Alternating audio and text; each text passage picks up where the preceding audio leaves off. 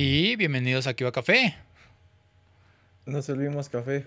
Perfecto, Jim, ¿cómo estás? Bien, ¿y tú? Bien, bien, ah, también. Aquí creo que ahora sí no hice mucho en esta semana, más que puro stream de Ender Lilies y Alice Madness. Mucho farmeo. Alice está divertido el combate. Está muy interesante el análisis del personaje psicológicamente sobre sus traumas, lo que te presenta American McGee. Tiene mucho sentido. Este, pero eh, creo que de repente no tiene coherencia en algunos diálogos. Bueno, Alice en el País de las Maravillas, pero como que le pone muchas rimas innecesarias, siento yo. O es el, español. Y bueno, porque lo estoy jugando en español. Y, eh, y en Ender Lilies también tuve un problema con la traducción de español. Porque hay un objeto que obtienes que hace como que te dice en español que puede hacer contraataques y devuelve el ataque al enemigo. Y estuve probándolo y no, realmente no lo hace. dije, pero pues estoy haciendo bien esto según la descripción del objeto, ¿no? Cambias el idioma inglés y el, idioma inglés no dice nada de regresar el, daño al enemigo, nada más dice que te defiende y bloquea el ataque y es de... Entonces, ¿qué sucedía en el español, no? cositas del lenguaje, nada más. Y este... Tengo pendiente de ver Scott Pilgrim, la nueva serie de Netflix. Se ve muy buena. He visto muchos este, cortos animados, pero se ve excelente. No es el aproximamiento del cómic, es una historia totalmente distinta. Entonces hay un multiverso de Scott Pilgrim. Desde hace tiempo ya tenemos como que cuatro entregas, ¿no? El cómic, la película, el videojuego y esta serie animada. Entonces sí, está bueno la, la Scott Pilgrim. Pero bueno, ¿qué tal tú, Jim? ¿Qué tal te fue? Pues yo ya vi los dos primeros episodios de la de Scott Pilgrim y, se ve bastante, bastante interesante. Ok. La animación es, es muy bonita y adaptaron ciertas cosas, digo, sin hacer spoiler. Eh, creo que cuando Scott busca a Ramona la primera vez y se da cuenta que se dedica a hacer entregas, eh, no, no me acuerdo si compraba una película. Sí, era una y acá la renta por eh, Netflix. porque antes Netflix usaba un sistema de, de enviarte los, este, los discos. Ajá. Entonces, este, hacen ese cambio y creo que cuando conoce a Ramona, eh, originalmente le daba un, un dato de Pac-Man y ahora creo que fue un dato de Sonic. Sí, en el cómic no me acuerdo si también fue Pac-Man o fue otra cosa. No, no, no recuerdo, pero Sí, lo interesante es que a muchos les gustó esta de línea para hablar con una chica. Es, oye, ¿sabes esto de Sonic? Y, eh, y empieza, ¿no? Está muy, muy, muy interesante este aproximamiento de Scott Pilgrim. Me gusta mucho la actuación de voces en inglés. Las actuaciones en, en, japonés también es muy buena. En español hay algunos que no me convencen, pero vaya, es cosa de gustos. Entonces, sí, sí, sí. Eh, puedes ver el multilinguaje. La locura del cast en inglés es que regresaron los que hicieron el live action.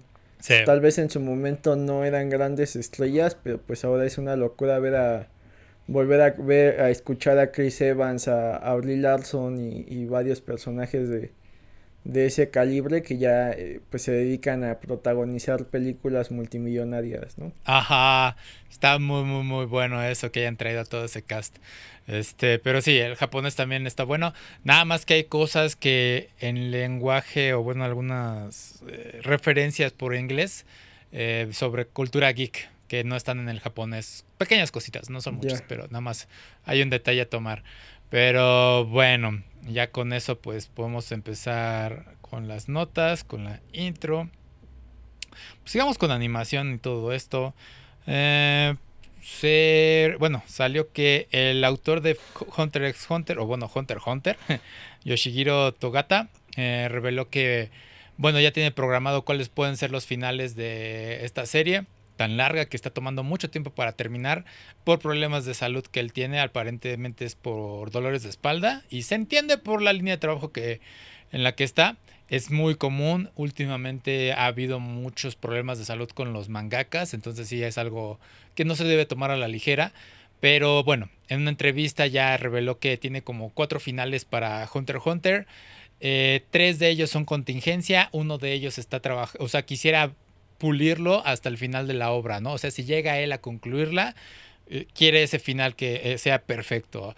Eh, porque aparentemente hizo como que un ¿cómo se puede decir? Prueba de estudio, así de esos finales los presentó y a muchos como que dijeron, oye, como que está medio dark esto, o sea, no está tan padre, ¿no? Entonces sí es como de, bueno, es en caso de que pues me pase algo y no pueda terminar la obra, ¿no? Este es como el autor de Berserk, que al final uno de sus amigos lo retomó el trabajo y él sabe cuál es el final de Berserk, entonces por eso es que la obra en cierta forma continúa. Pero sí, Hunter Hunter es un trabajo que lleva años, que tiene muchos hiatus, salen como uno o dos capítulos a lo mucho al año. Y pues la verdad, es una obra bastante interesante porque no es como el típico viaje del héroe, es como que más aventura y ir por todos lados y presentarte un mundo. Es muy muy buena, pero realmente no, no sabría cómo podría terminar algo, una serie como de ese tipo, ¿no? Eh, hay algo, te presenta como que un borrador y es un final, pues sí, aceptable para lo que es Hunter x Hunter. Eh, pero bueno, no sé qué opinas de esto ya. Es que es una serie que sí lo tiene realmente todo, un arco de personajes interesante. Ajá. Este. Aguas. Listo. Con cuidado. Un arco de personajes interesante desde los cuatro protagonistas que te presentan en un principio hasta todos los antagonistas. Llega un momento en que eh, la mayoría son muy muy interesantes y los personajes que no son interesantes tienen este un buen diseño. De ahí súmale que el mundo que construye eh, es brutal. Y esta idea de, del NEN y cómo se utiliza también eh, es, una locura. Haciendo que eh, pues algo central en este tipo de, de historias sean los combates. Y acá los combates suelen ser luchas estratégicas muy muy elaboradas. A diferencia de otras como Dragon Ball o, o a riesgo de de decir algo equivocado en Bleach, también llegaba un momento en donde de la nada eh, aparecían muchos power-ups. Entonces, este, este no, este está un poco más eh, equilibrado hasta cierto punto. Y aparte, digamos que los monstruos pelean contra los monstruos en el sentido de niveles de poder. No tienes ahí que el protagonista de la nada se enfrenta a estos seres y, y ya los vence, ¿no? Cuando llega a pasar tiene que pagar unas consecuencias impresionantes. Entonces, eh, mantiene muy bien el equilibrio y sí es una obra muy muy querida, ya se ha adaptado dos veces a, al anime, pero eh, dista mucho de, terminar porque el último arco que, está inconcluso, el del continente perdido, abrió muchísimas puertas que no han cerrado.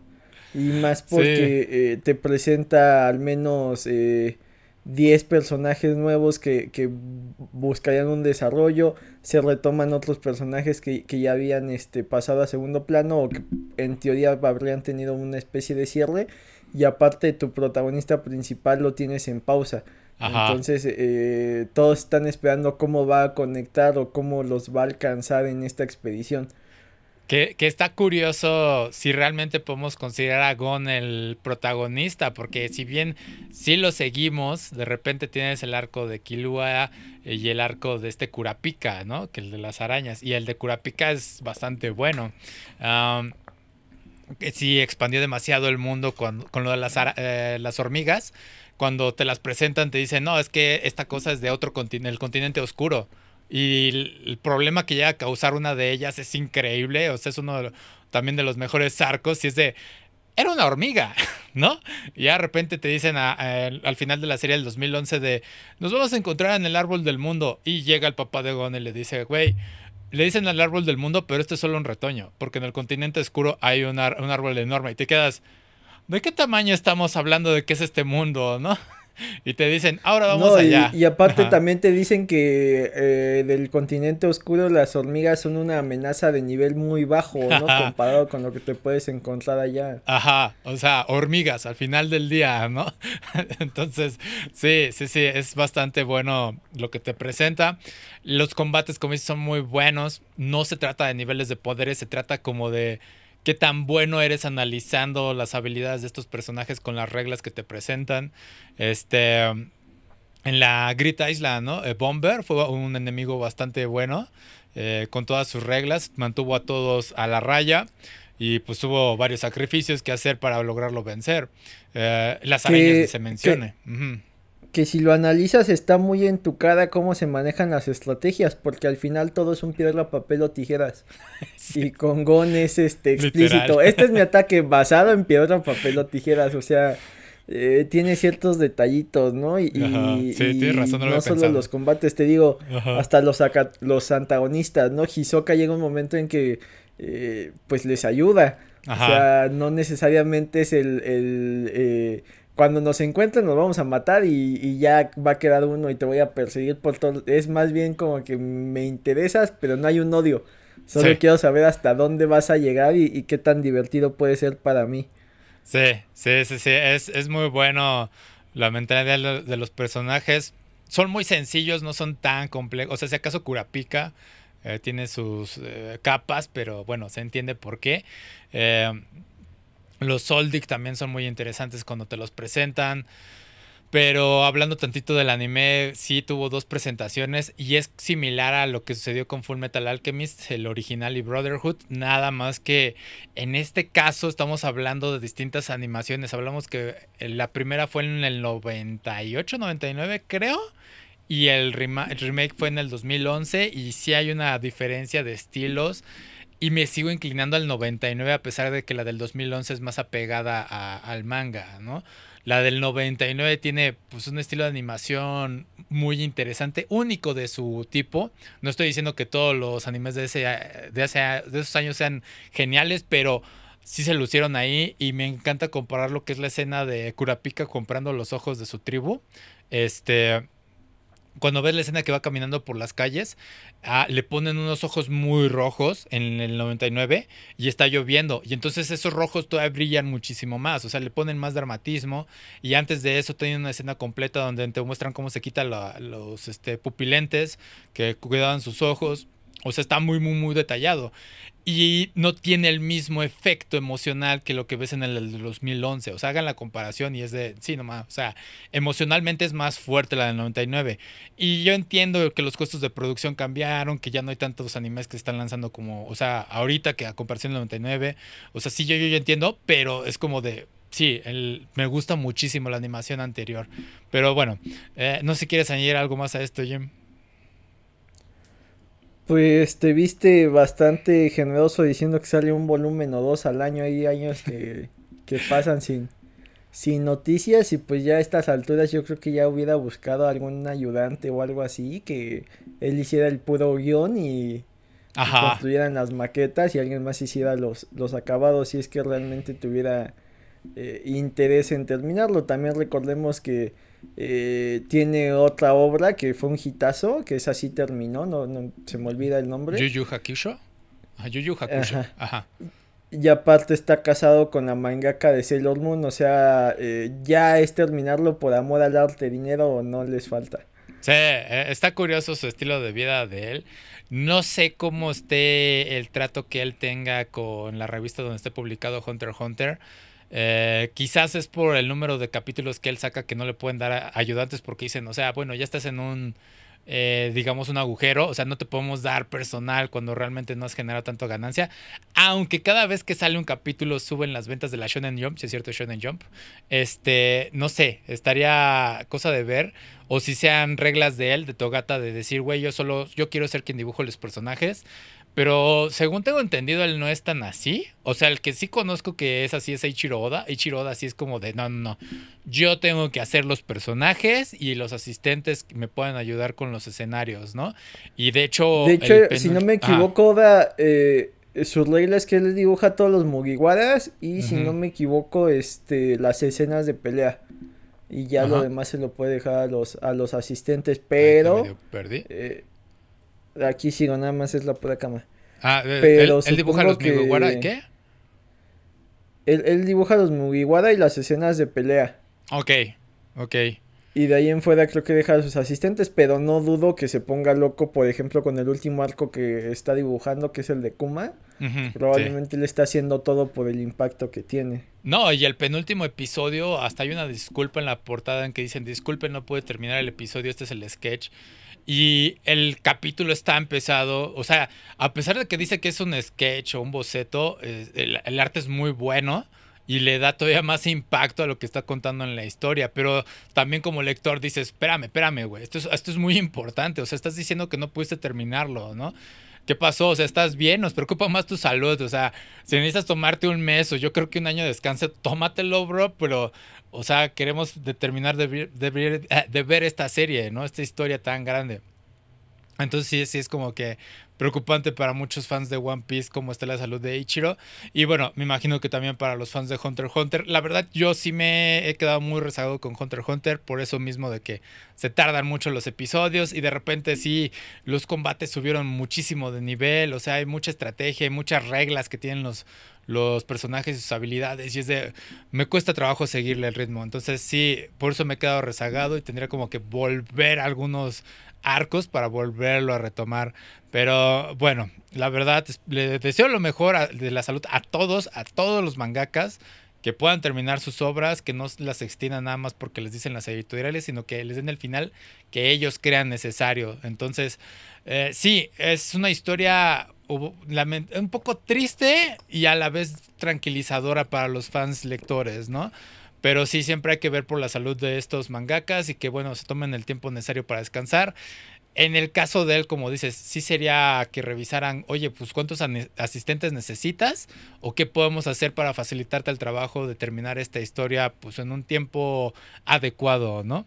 Pero bueno, ya saben, como siempre, preocúpense por los creadores de este tipo de contenido. Ah, pero bueno, pasemos a lo siguiente y un poquito de, giro de cambio de historia, porque salió un corto animado eh, fan hecho de Ocarina of Time con estilo Ghibli. Eh, el autor es Ron Link o RD1 Link, así lo pueden buscar. Eh, está en IGN. El corto es un corto de 14 minutos, creo, pero creo que el corto en sí dura 8 minutos y el resto es como exponer todo lo que hizo. Y está impresionante eh, el arte que, ocupó. Bueno, sí es muy Ghibli el, diseño de los personajes, hay referencias de otros personajes de Ghibli, pero se ve muy, muy, muy bonito. Eh, sí parece una película. Eh, en un punto parece videojuego cuando te muestra todos los escenarios y cómo mueve a Link. Y él dice específicamente: Esto no es un juego, es más proyecto de filme. Y es de, bro, acabas de meter la idea que no quería, que es quiero un videojuego con este arte tan bonito. Y a pesar de que el personaje se mueve como con unos frames raros, o sea, como menos frames, con unos 24 frames, algo así, este se ve muy bien y dices, aún así con esos frames lo quiero. O sea, sería un juego original y, al punto de que digo, si Nintendo quiere hacer un remake de Ocarina of Time, que lo haga con este estilo de animación, que contrate a este tipo, ¿no? Muy, muy bonito, recomiendo que lo chequen. Eh, pero bueno, ¿lo viste, Jim? Eh, vi pedacitos y sí, se, veía eh, brutal más que ya viene en teoría o ya se está produciendo el, el lo que va a ser el, el live action, entonces eh, pues crea revuelo porque tal vez hubiera sido mejor una adaptación animada.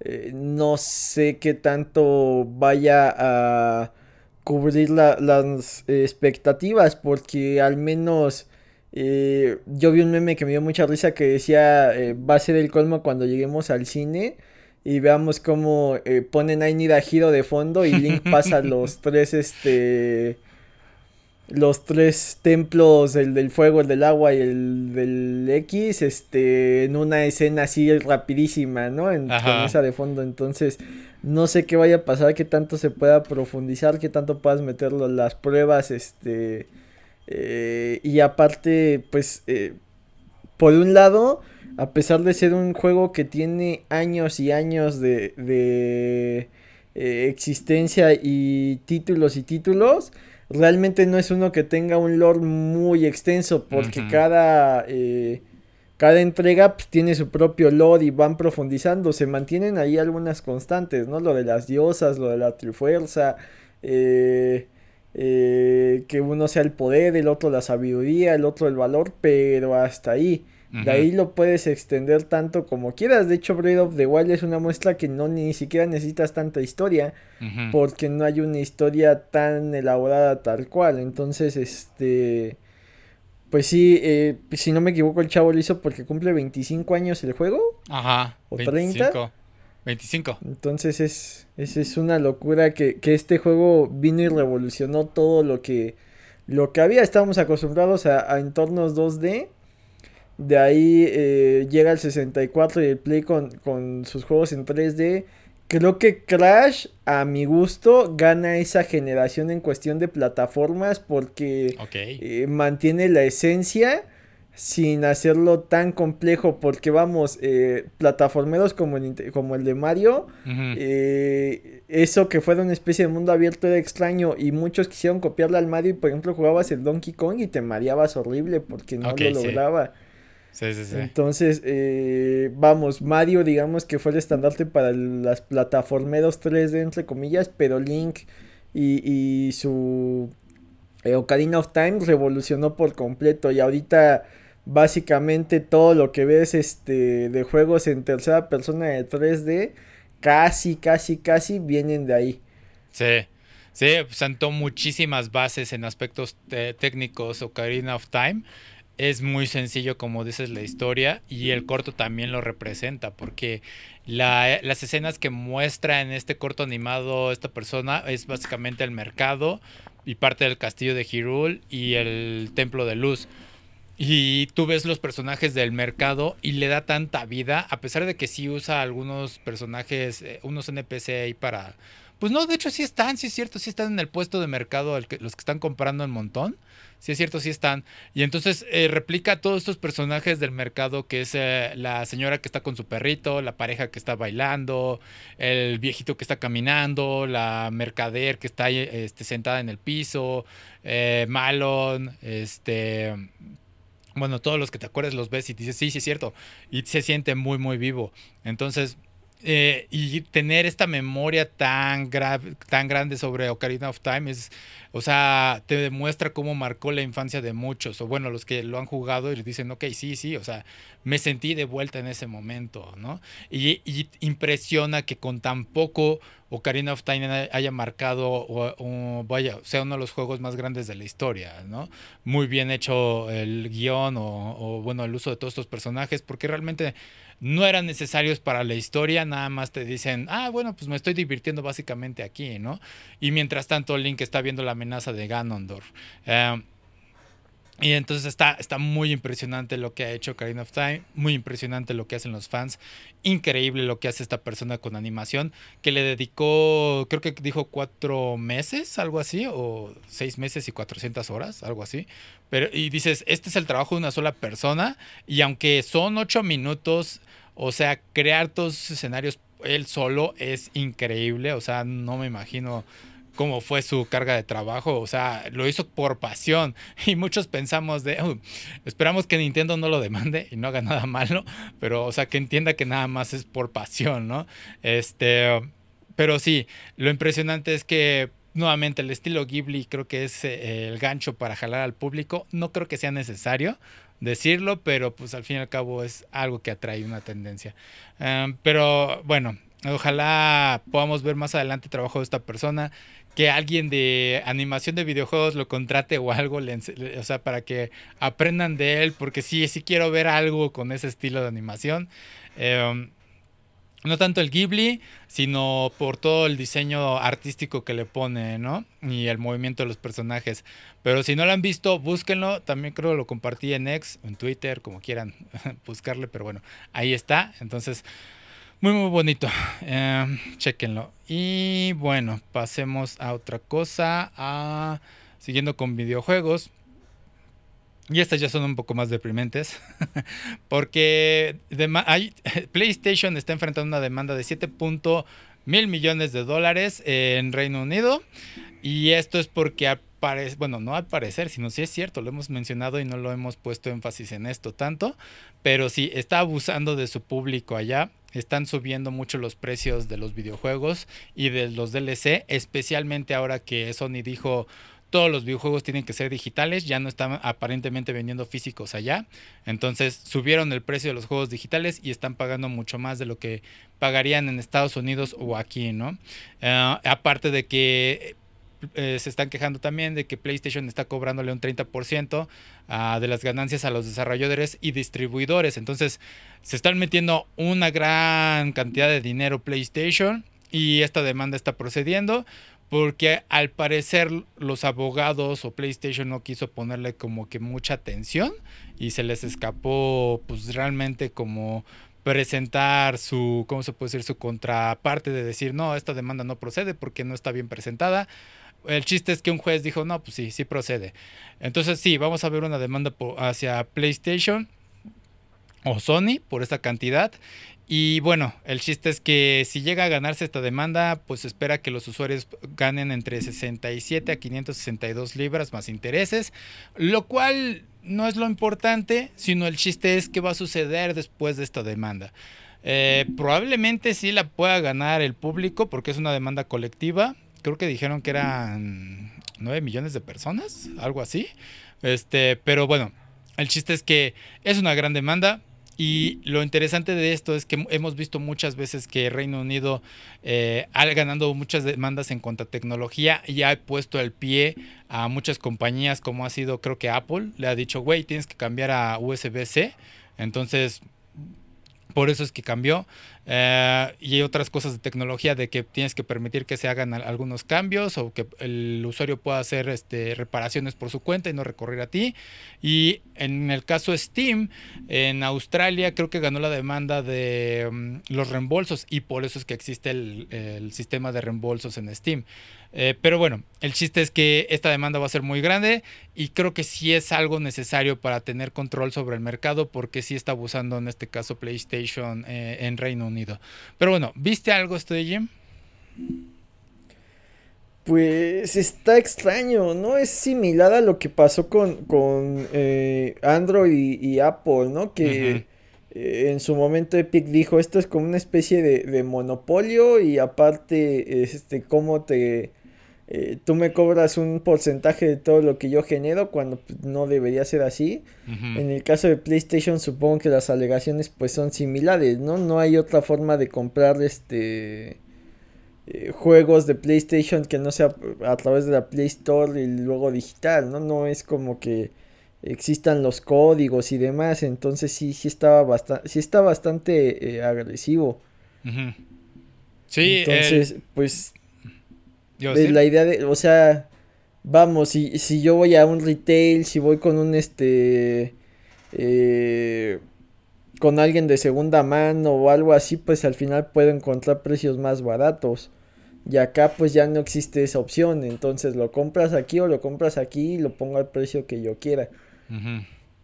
Sí, eh, el chiste es que Estábamos hablando de, PlayStation, pero también eh, al parecer Xbox lo hace en algunas zonas. Eh, no estoy consciente de ello, pero sí he escuchado reportes de que en algunos lugares. Pero bueno, el chiste es que PlayStation tiene como esta, mm, ¿cómo se puede decir? Dominio del mercado eh, en Reino Unido y entonces lo están explotando. Lo cual pues obviamente no está bien. Entiendo que la parte de que los videojuegos son un hobby, pero al mismo tiempo pues hay una gran inflación en todo el mundo, en todas partes, y entonces aprovecharse de esta situación y reducir que pues ahora sí que las oportunidades de los gamers de adquirir ciertos juegos se me hace un poco abusivo cuando es una industria que gana millones, o sea, realmente la cantidad que estaría perdiendo PlayStation no es tan grande, creo yo, o sea, sería como si le dieran un golpe y le dejaran un moretón, eh, porque cuánto dinero estaría ganando ahorita eh, con las ofertas del Black Friday, con DLCs, con este, ¿cómo se llama? Eh, microtransacciones de, por ejemplo, Genshin Impact y demás. O sea, hay mucho dinero que está metiéndose PlayStation y esta parte de cobrar 30% a desarrolladores eh, sí se me hace muy abusivo. Muchos, porque sí dicen, güey, la competencia u otros están cobrando al 20%, ¿no? Y como dices, es muy similar a lo que sucedió con Apple y Epic, que al final del día esa demanda terminó en que básicamente los dos perdieron y ganaron el público de alguna forma, o sea, fue de, se destruyeron ellos dos. Eh, y en este caso creo que está muy bien la demanda que está haciendo eh, Reino Unido como digo, me sorprende que ellos sean los que están a la vanguardia de esto, de que sean los que nos, se quejan y puedan hacer estas demandas y el resto del mundo no, ¿no? O sea, ni siquiera Estados Unidos, siempre es ellos. Escuchas de Reino Unido hizo esta demanda, ¿no? Y cambió estas políticas y gracias a ellos es de, sí, están adelantados, o sea, no sé cómo estén en política ya, pero al parecer que las personas en, en, la parte legal sí saben lo que están manejando en ese, en ese ámbito, ¿no? Pero bueno, el chiste es que espero que la demanda... Es que no, no es así como que diga quiero que pierda PlayStation, sino sí quiero ver cambios, ¿no? Porque simplemente aquí nos están cobrando los impuestos con cada compra de videojuego y de hecho eh, acabo de adquirir lo que fue Final Fantasy XVI porque estaba de oferta y, aparte de la oferta aproveché el cambio del dólar que ahorita está a favor del peso mexicano. Eh, y me acuerdo que cuando probé el demo de Final Fantasy lo comenté, dije, pues sí pensaba comprarlo, pero con el cambio de moneda y el impuesto no me sale tan barato. Entonces me sale caro a pesar de la, oferta en ese momento.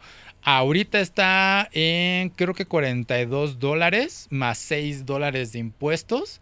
Entonces me, el juego me salió en 833 pesos. Entonces sí está aceptable para ser un juego relativamente nuevo. Y este... Pero si, por ejemplo, le quitáramos los 6 dólares de impuesto, me estaría ahorrando 100 eh, pesos. O sea, Ah, sí, el impuesto me está pegando. Eh, y es algo que muchos de las compañías de, como Xbox y Nintendo sí están absorbiendo en varios lugares, ¿no? Entonces, PlayStation es el único que te sigue cobrando impuestos y cobra dólares constantemente. Y el resto de las compañías, pues sí es el cambio de moneda. Entonces, sí, eh, PlayStation tendría que revisar eso. Y bueno, ahorita lo vamos a abordar con la siguiente nota de por qué son estos cambios de moneda. Pero sí, eh, le deseo lo mejor a Reino Unido y pues ahora sí que están batallando a favor de todos los gamers y pues en el favor del mercado, ¿no? Al final del día esto repercute en distintos ámbitos, no solo en los videojuegos, ¿no? O sea, son cosas que establecen precedentes y que luego ayudan a otras cosas. Eh, pero bueno, ah, pasando a otra cosa y hablando de cambio de moneda, algo que tomó por sorpresa Argentina es que, bueno, sucedieron varias cosas en Argentina. Ya sucedieron las elecciones, ya tienen a su candidato, que no me acuerdo cómo se llama esta persona, pero que está a favor de dolarizar. Milei. ¿Milei? Ok, cierto. Este, y luego de eso, sucedió que los precios de Steam aumentaron en un 2800% y algunos en el 4000% y no bromeo, búsquenlo. este, sí es una locura. Eh, pero esto es con base a la moneda de cambio de ellos y eso es porque Steam de repente decidió, bueno, pues tenemos que cambiar la moneda que están manejando ustedes a dólares, ¿no? Y entonces juegos que podrían salir en 1.36 dólares allá en Argentina subieron a 60 dólares y por eso es que es este, este porcentaje de aumento. Ah, ahora, suena muy injusto por parte de Steam. Sí, sí me sorprendió, sí fue de wow, o sea, es una decisión muy drástica pero lo están justificando porque dicen que ajustar a dólares les ayuda a estabilizar eh, la consistencia a los jugadores y socios. No creo que a los jugadores eso está de más, nada más es para tratar de apaciguar al público, pero sí a los socios, ¿no? Eh, y el problema creo que viene de parte de que pues, personas de distintas partes del mundo abusan en cierta forma del sistema de las VPNs, de que formas de crear una cuenta en Argentina y comprar videojuegos más baratos y todo eso. Lo vimos con la Messi Shop de la eShop de Nintendo, que ya Nintendo cambió las reglas y que solo se puede comprar con eh, tarjetas de crédito de tu nacionalidad y no fingir que eres de Argentina. Entonces, sí, una gran inflación allá y aparte de eso va a haber cambios por parte de Steam en ciertos países de Centroamérica y Sudamérica. Entonces aquí es cuando dices, sí, eh, la inflación y todo eso afecta eh, a los videojuegos y los videojuegos también pueden afectar la inflación y demás. Pero bueno, ¿viste algo de esto, Jim? Está, está cruda la situación porque vamos, o sea, pues esto eh, no es una primera necesidad y no hay tanto problema, ¿no? O sea, sí que mal plan que ya no puedas comprar tus juegos. Pero eh, imagínate si los precios de los videojuegos se disparan así, pues las cosas de primera necesidad debe estar eh, brutal la, la situación y sí, tal cual dices, lo más seguro es que sea una, una medida para evitar que eh, los usuarios sigan aprovechando el bug y sigan comprando juegos a, a dólar y medio, dos dólares. Aparte, no solo va a ser para Argentina, sino muchos lugares de, de Sudamérica y de Centroamérica también ya todos se va a ir a dólares. México va a seguir en pesos, pero creo que en México tenemos un precio similar a lo que vemos en Estados Unidos, no solo que en pesos, ¿no? O sea, no es que esté a un juego a, a, a en vez de 200 dólares esté a 200 pesos, ¿no? Aquí un juego de de 200 dólares, pues no, me, me, fui muy lejos, ¿no? Un juego que te gusta de 20 dólares, aquí no está a 20 pesos, está como a 400, 450 pesos, que más o menos es el, el precio similar. Entonces, eh, curiosamente se suponía que México iba a tener eh, momentos difíciles, pero económicamente creo que estamos relativamente estables, ¿no?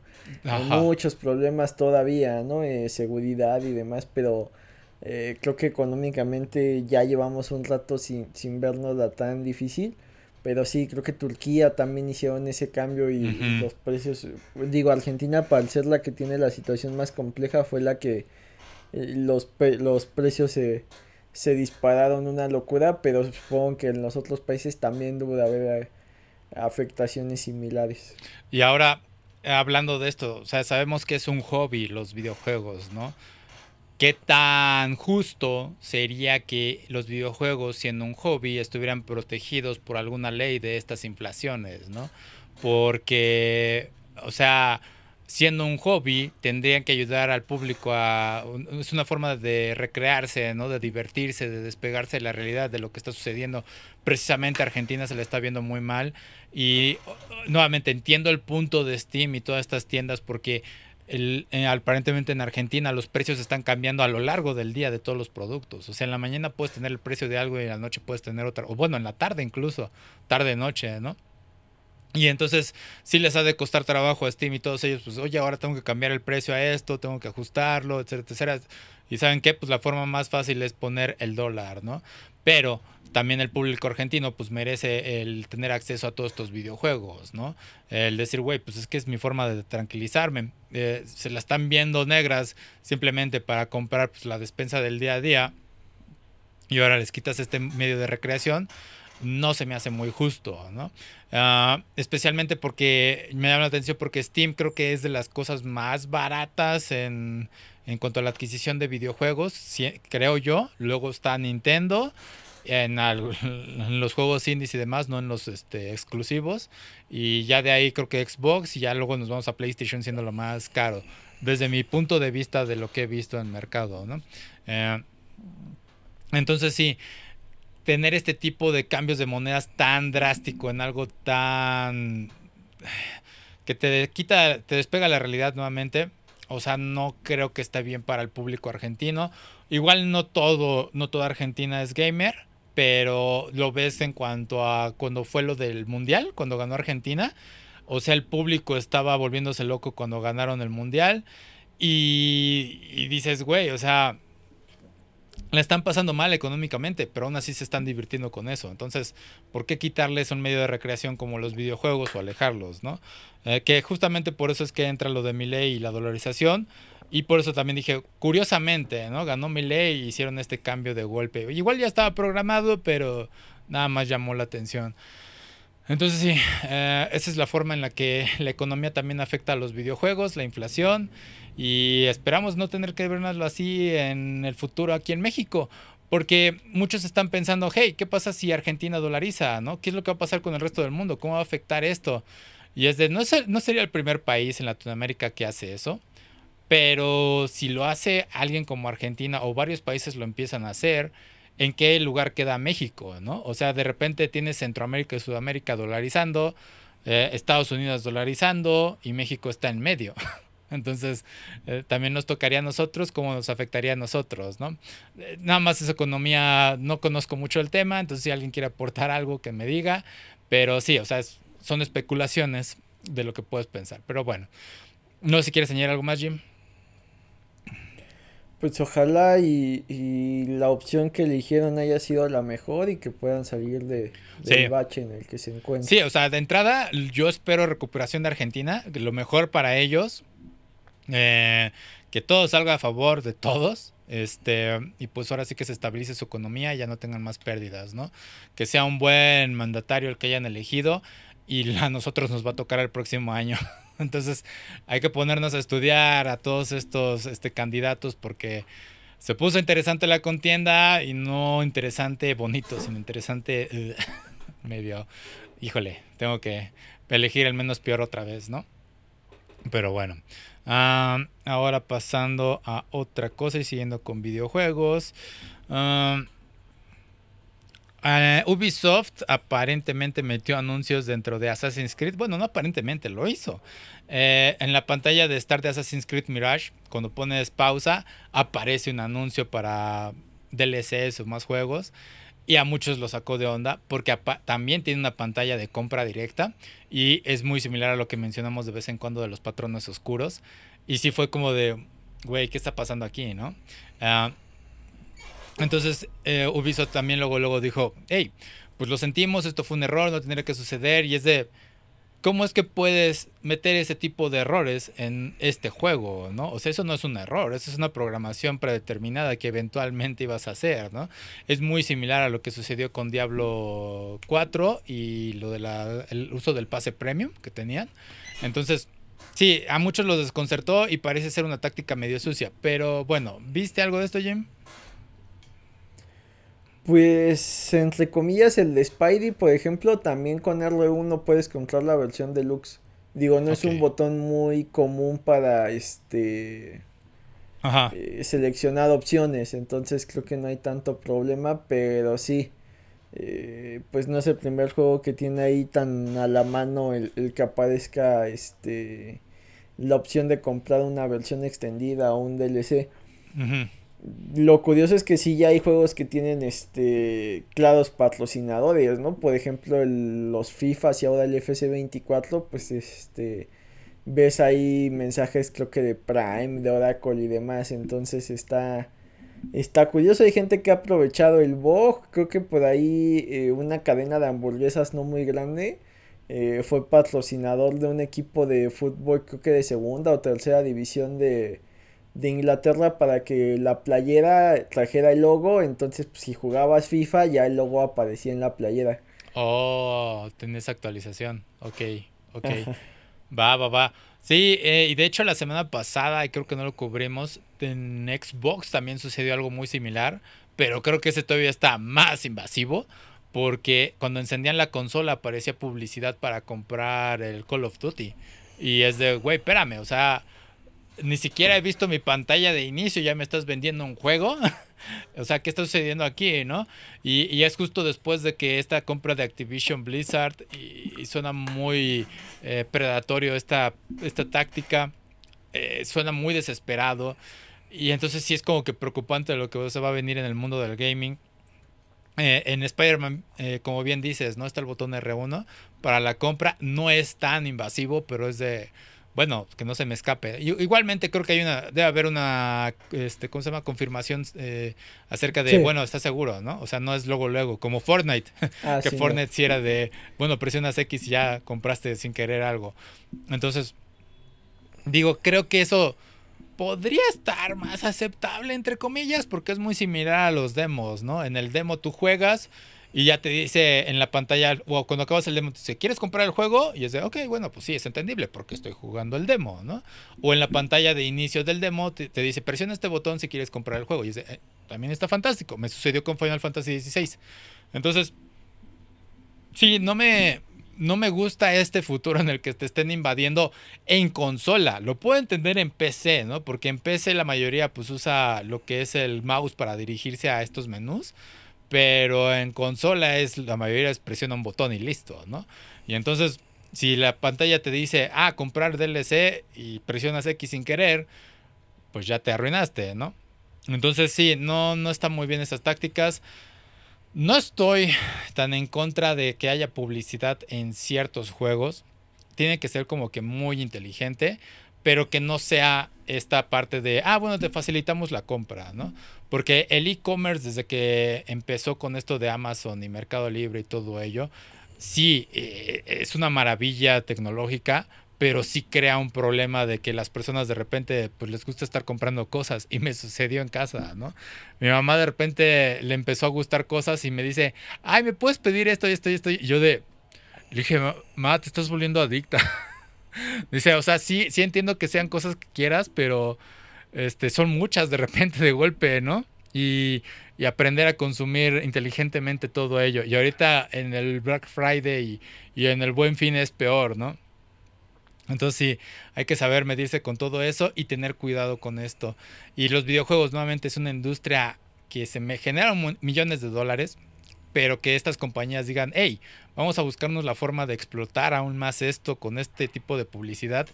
No me parece muy bien, especialmente cuando muchos de estos juegos no están bien terminados en, o sea, tienen bugs, eh, glitches y demás. O sea, tienen que meterle un montón de parches, pero bien chingonamente te ponen un DLC, ¿no?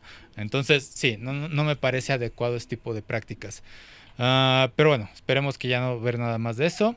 Y ya por último y rápido, eh, nos vamos ahora a cine.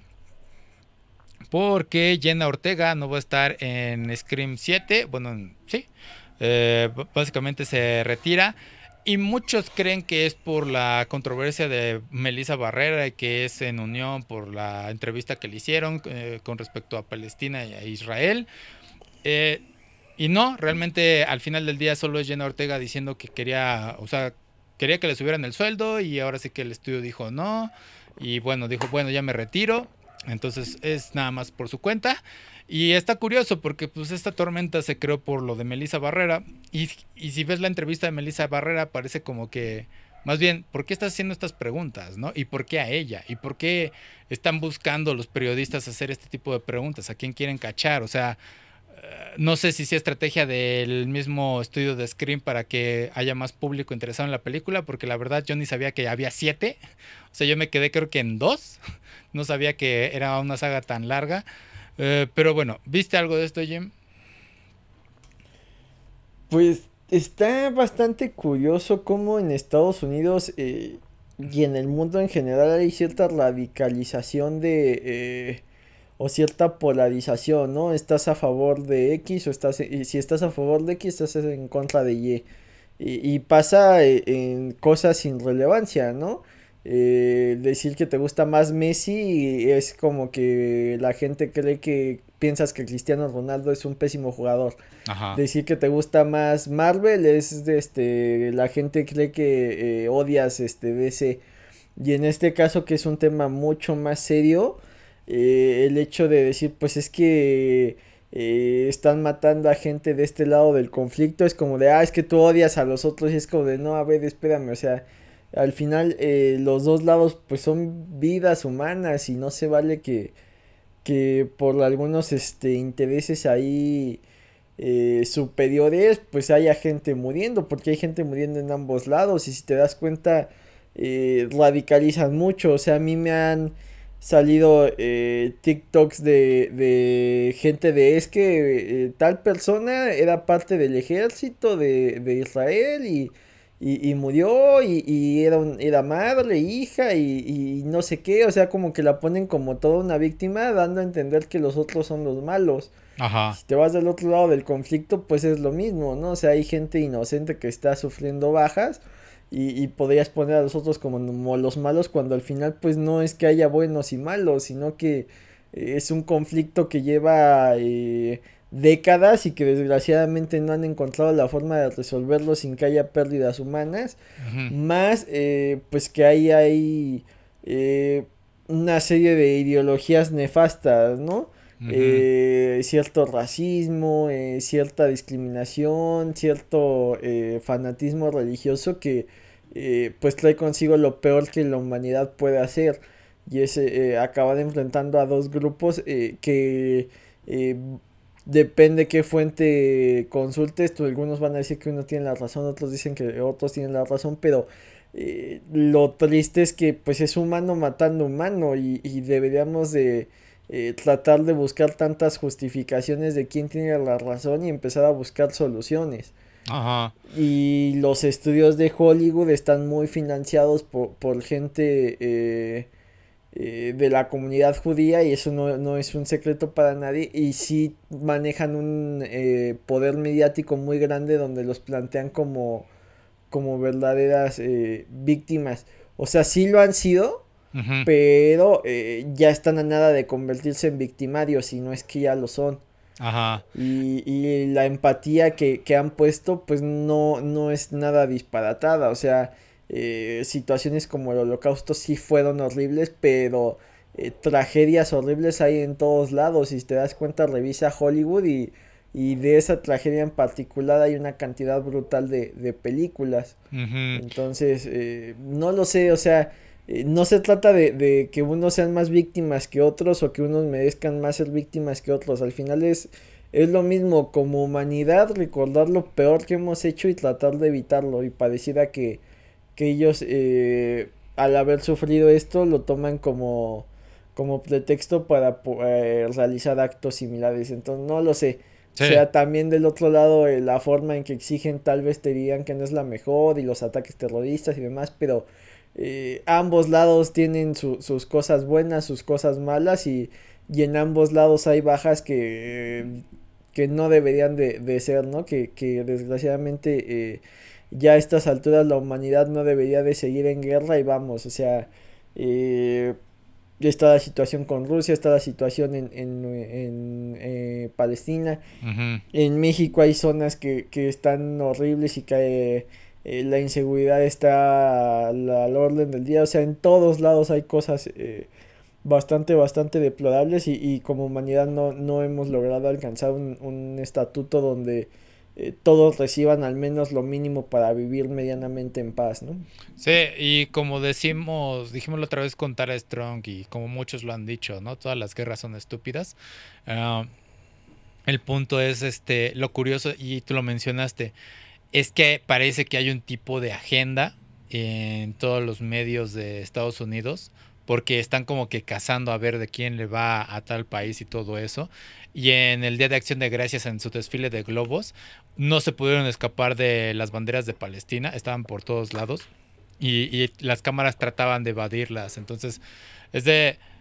¿Por qué este conflicto es tan obvio que quieren que tomas un lado, no? Que, o sea, cuando realmente el conflicto, si te pones a analizarlo, o sea, los dos tienen problemas y los dos no están haciendo las cosas correctamente y entiendes por y en cierto punto puedes entender por qué actúan de la forma en la que son, fuera de la parte religiosa, ¿no? Hablando del conflicto político.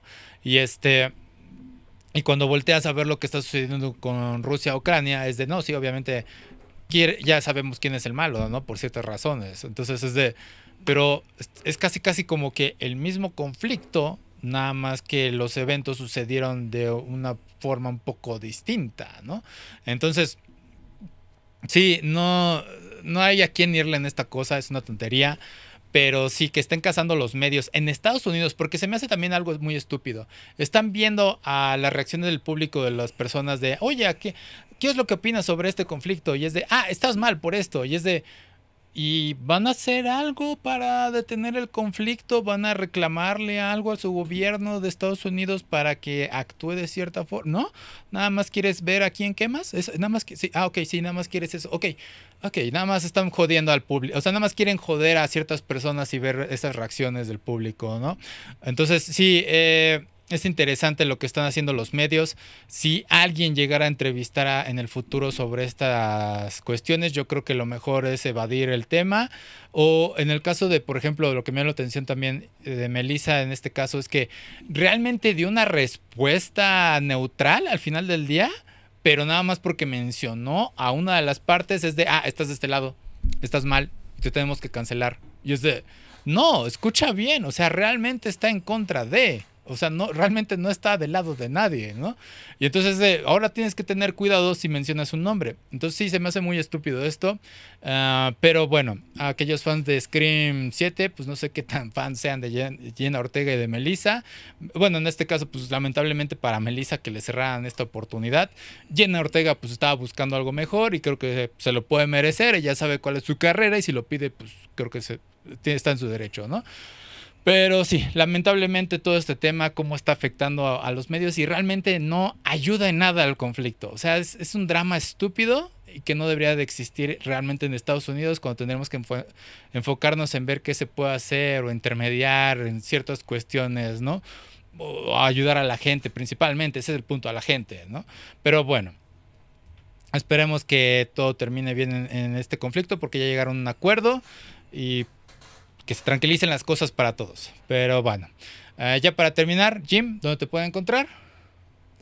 En X como Jim Dosky, busquen los contenidos de Comics vs Charros. Perfecto, me pueden encontrar como aquí va Player en Facebook, Twitter, Instagram y YouTube y todo lo demás. Y bueno, ya saben, aquí va Player Versus. Ya acabé, ya subí los gameplays de Metal Gear 1, Metal Gear 2. Eh, ya le agarré más la, onda cómo hacer estos gameplays, por eso me estaba tardando. Hay algunos problemas al momento de renderizar estos videos, eh, cosas que estoy experimentando al momento de grabarlos y que tengo que corregir y que programa, pero bueno. Entonces sí, ahí búsquenlo. Eh, pero bueno. Eso es todo por esta semana. Gracias por acompañarnos. No tengan un bonito día. tengo un excelente día. Se cuidan. Nos vemos. Bye. Bye.